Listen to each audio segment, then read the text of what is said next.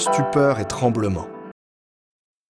Et voici que le rideau du sanctuaire se déchira en deux, depuis le haut jusqu'en bas. La terre trembla, et les rochers se fendirent.